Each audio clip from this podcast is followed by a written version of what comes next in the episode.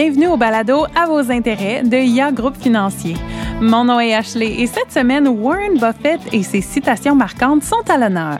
Alors bonjour Sébastien. Salut Ashley. Comme toujours, bien contente de te retrouver au studio. Euh, je suis content de te retrouver aussi. Puis je suis content qu'on parle de M. Warren Buffett aujourd'hui. Vous savez, si euh, on faisait le palmarès des plus grands investisseurs de l'histoire de l'humanité, c'est pas rien. M. Buffett finirait en premier. Puis M. Buffett est encore vivant, puis il partage encore sa sagesse avec nous. Donc c'est assez exceptionnel.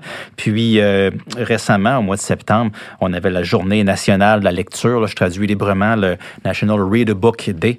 Puis là, c'est la recommandation que j'ai faite. C'est un livre, un recueil des meilleurs euh, segments des lettres annuelles aux actionnaires de M. Buffett. Puis M. Buffett, c'est quelqu'un qui est très libre d'esprit puis qui nous a donné beaucoup de petites citations courtes, mais qui veulent dire beaucoup de choses. Donc, je me suis dit, aujourd'hui, on pourrait peut-être faire le tour de ces citations les plus euh, célèbres ou du moins celles que je préfère. Puis je pense qu'il y en a quelques-unes que tu aimes aussi beaucoup euh, dans la liste là, ici. Effectivement. Alors, ta première citation favorite, c'est Le prix est ce que vous payez et la valeur, c'est ce que vous obtenez.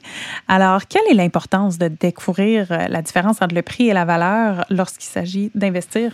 Oui, ben c'est deux concepts qui sont très importants de différencier. La valeur que vous obtenez quand vous achetez un actif, c'est pas nécessairement le prix que vous payez. C'est un peu ça la distinction. Puis c'est ça, investir. On veut payer moins cher pour de la valeur élevée plutôt que l'inverse. Donc, il euh, faut rappeler aux investisseurs que les investissements solides à, solides à long terme sont généralement soutenus par des activités économiques qui apportent une réelle valeur ajoutée. Comme par exemple, si on achète des actions, on va acheter une part de des entreprises qui ont de la croissance des bénéfices, qui versent des, des dividendes aux actionnaires. Donc, euh, les actions, c'est des investissements qui sont solides à long terme. Les obligations, quand on achète des obligations gouvernementales, ou d'entreprise, on va recevoir des paiements d'intérêt. Donc, c'est lié à de l'activité économique réelle.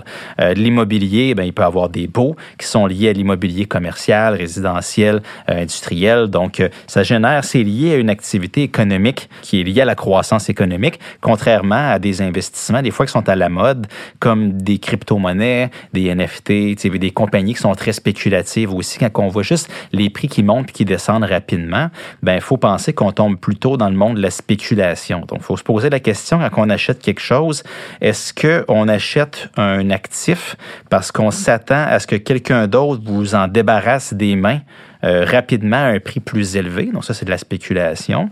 Puis, euh, ou est-ce que vous achetez quelque chose qui a vraiment une vraie valeur économique? Parce qu'une fois que l'engouement va être passé sur les tendances de court terme, tout ce qui va vous rester dans les mains, c'est la valeur de l'actif, quel que soit le prix que vous avez payé pour l'acquérir.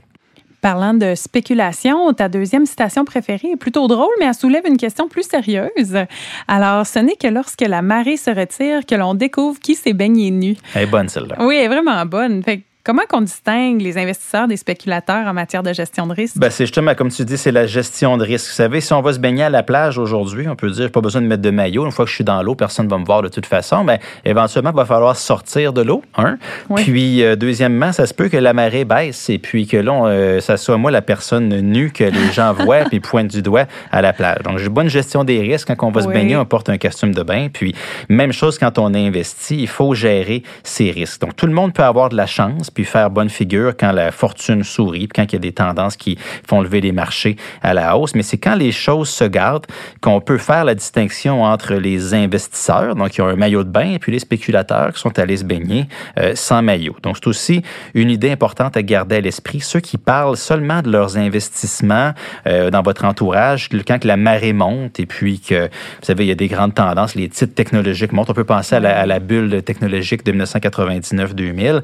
Ben, c'est pas nécessairement eux autres qu'il faut écouter. Il faut essayer de, plutôt de donner de, de, porter attention aux investisseurs qui réussissent à bien s'en tirer à travers les cycles, donc quand la marée monte et puis quand la marée baisse. Oui, tout à fait. Et la prochaine citation, euh, c'est ma préférée. Alors, soyez craintifs quand les autres sont avides et soyez avides quand les autres sont craintifs. Alors, pourquoi c'est important d'être prudent quand les autres sont avides sur ben, le marché? Il faut comprendre que les marchés sont cycliques. Donc, quand les choses vont bien, il euh, ne faut pas penser que les choses vont toujours bien aller à partir de maintenant. Il faut se protéger de soi-même, il faut bien gérer ses risques. Puis quand les marchés vont moins bien, parce que c'est cyclique, ça arrive, il ne faut pas penser que, ben, justement, maintenant, il faut aller se se mettre en boule dans un coin, puis plus jamais toucher au marché.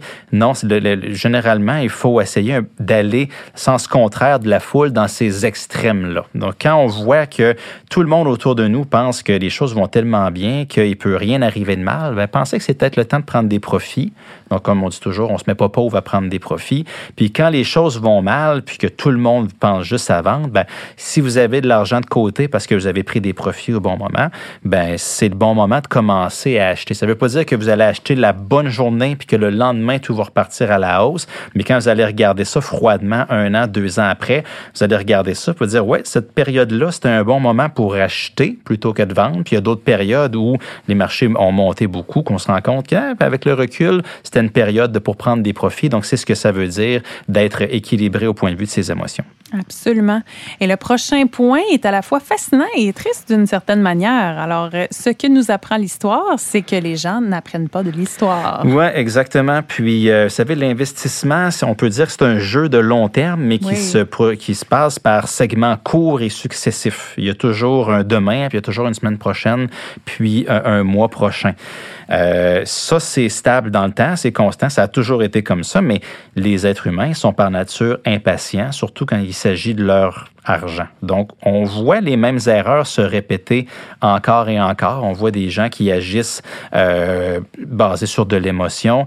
Puis surtout, je vous dirais que l'expression la plus dangereuse dans le domaine de l'investissement, c'est de dire, plan de guillemets, cette fois-ci, c'est hmm. différent. Donc, euh, pensez que, oui, dans le passé, quand je regarde froidement les données, je voici qu'est-ce que je devrais faire, mais cette fois-ci, j'ai une intuition qui me dit que ah, les choses se passeront pas comme ça. Bien, comme dans le moment, on voit les taux d'intérêt qui ont augmenté beaucoup euh, depuis euh, début 2022. Généralement, ça s'est suivi de ralentissement économique. Ben, ce qu'on voit aussi dans le temps, c'est que quand les taux d'intérêt augmentent beaucoup, les nouvelles publiées sur euh, l'économie qui tient le bon, qui est résiliente, puis qu'il n'y aura pas de récession, ça augmente aussi. Mais généralement, l'économie finit par ralentir. Donc, c'est toujours une question d'être patient. Donc, quand on regarde l'histoire, euh, c'est important de tirer des leçons, mais il faut agir sur ces leçons-là plutôt que de penser que cette fois-ci, c'est différent.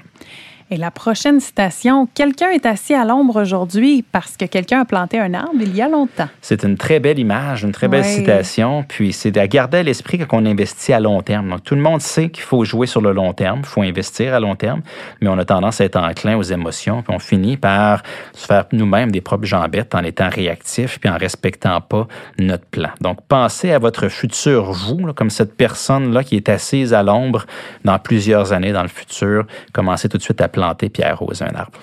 Puis la prochaine phrase me rappelle presque une citation du fameux livre de Fight Club. Mm-hmm. Euh, alors, la règle numéro un est de ne jamais perdre d'argent. Et la règle numéro deux est de ne jamais oublier la règle numéro un. Ouais. oui, puis ça ici, regardez juste quelques chiffres, juste pour. ça, c'est un peu une citation bonus qu'on vous donne aujourd'hui. C'est une règle simple. Euh, chaque dollar que vous allez perdre en cours de route, c'est un dollar qui fructifiera pas au fil du temps. on parle souvent de l'intérêt composé, que c'est une des forces les plus puissantes. Donc, principe, quand perdre de l'argent, on peut dire ben, acheter quelque chose de spéculatif, euh, puis, euh, puis être obligé de vendre à un prix plus bas. Ou quand les marchés baissent, ben, de vendre en panique, puis en pensant que je vais être capable de racheter plus bas, puis là, finalement, les marchés reviennent, puis on est obligé de racheter la même affaire plus haut, puis on, on, cristallise des pertes. Donc, si on suppose uniquement un rendement composé annuel de 5 qui, qui est très raisonnable sur vos investissements, ben chaque dollar que vous perdez euh, aujourd'hui, ben dans 30 ans, ce dollar-là aurait eu un rendement combiné de 330% Donc, ce dollar-là deviendrait 4,30 dans le futur. Donc, quand vous vous privez d'un dollar aujourd'hui en perdant dans un investissement, ben à long terme, c'est 4,30 que vous perdez. Donc, faites les mathématiques. Si c'est plusieurs dollars que vous perdez aujourd'hui, mais ben, c'est encore plus d'argent que vous perdez à long terme. Très intéressant. Encore une fois, un grand merci à toi, Sébastien, pour tes explications éclairées sur les sujets euh, qu'on a traités dans l'épisode. Et encore une fois, merci à Frédéric Monplaisir et Simon Serré pour notre formidable musique de balado. Si vous avez apprécié cet épisode, n'hésitez pas à le partager et on se revoit la semaine prochaine. Vous avez aimé cet épisode et vous aimeriez en apprendre davantage sur l'actualité économique? Abonnez-vous à notre balado à vos intérêts, disponible sur toutes les plateformes. Vous pouvez aussi visiter la page Actualité économique sur ia.ca et nous suivre sur les réseaux sociaux.